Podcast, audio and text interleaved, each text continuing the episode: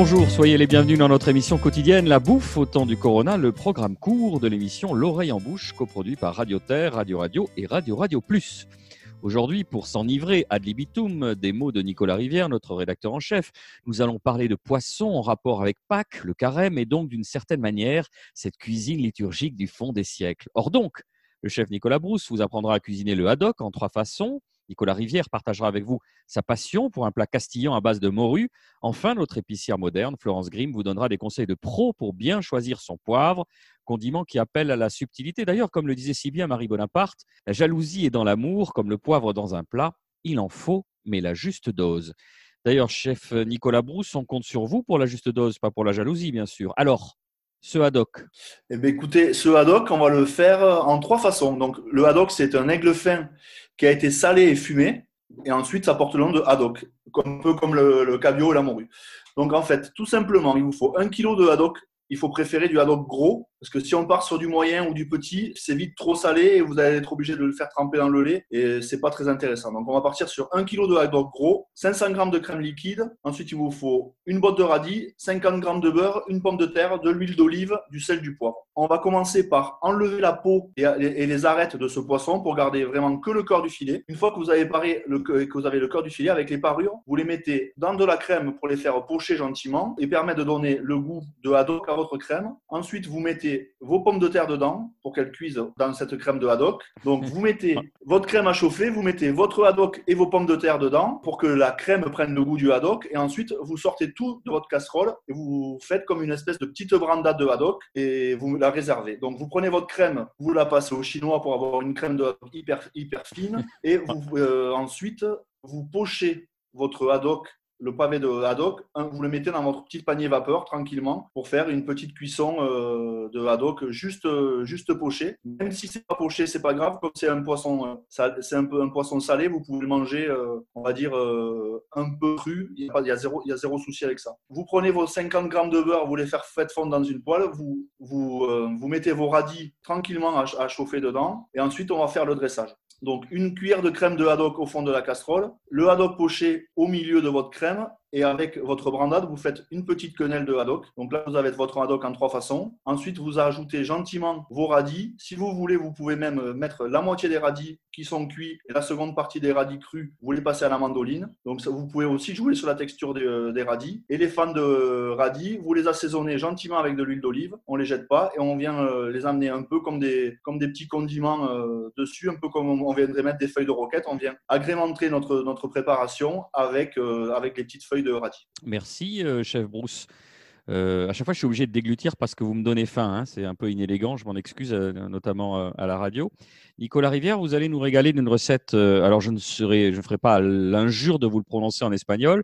Une recette à base de morue, on a dit, qui se mange surtout pendant la Semaine Sainte et qui s'appelle le potage castillan, el potaje de vigilia, littéralement en espagnol, la soupe des jours maigres, la soupe de carême, traditionnellement mangée effectivement durant la semaine sainte, plat euh, d'abstinence où se mêlent donc des pois chiches, des épinards et surtout euh, de la morue. La morue, tout le monde le sait, c'est un élément fondamental, sacramental des cuisines populaires espagnoles et ibériques. Et c'est d'ailleurs à cette Espagne euh, si catholique du Moyen Âge puis des grands siècles européens euh, et à sa stricte observance du carême précédent Pâques et la résurrection du Christ que nous devons le riche répertoire culinaire articulé autour de la morue, ce poisson des terres intérieures pour reprendre la belle formule de Xavier Domingo.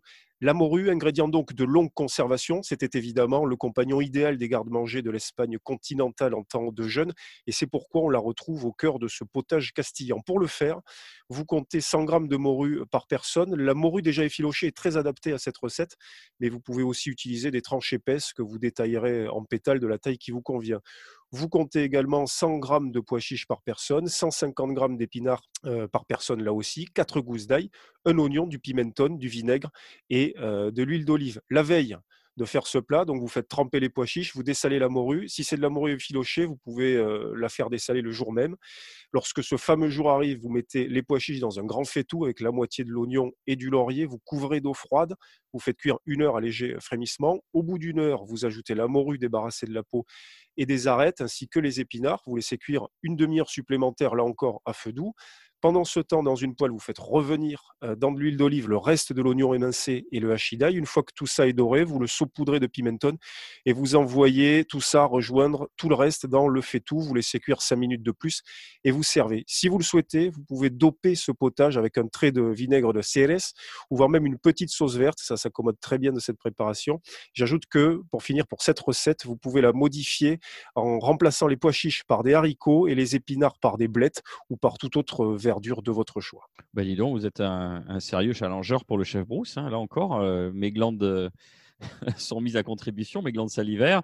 On va terminer avec vous, euh, Florence, ça va me calmer tout de suite. On va du côté du pays des poivres. Alors, le poivre spécifiquement pour un plat de poisson, on imagine Alors, on est vendredi saint, on est confiné. Moi, j'ai envie de dire, on va voyager. Hein. Donc, on va aller très, très loin. On va partir bah, en Asie. Et euh, j'ai envie de dire, on va, je vais vous proposer deux poivres, un poivre, euh, deux premiers poivres déjà, un poivre noir de Campote. Donc, Campote, c'est une région de poivre. Donc là, on est sur un poivre qui va vraiment sublimer les poissons.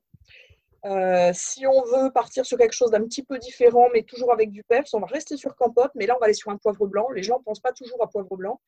mais là, on a un poivre blanc fumé, donc qui est fumé sur du riz, qui, qui, donc, adapté sur le, poisson, aussi sur la viande blanche, mais plutôt moi, je préfère sur le poisson. Donc, c'est fumé en cabine à froid avec des tiges d'écorce de riz. Donc là, on est vraiment, on ressent le, goût du fumé. C'est plus subtil que le noir. Et puis, pour terminer, j'ai envie de dire, eh ben, on va passer, on va partir en Indonésie, on va aller sur euh, Sumatra.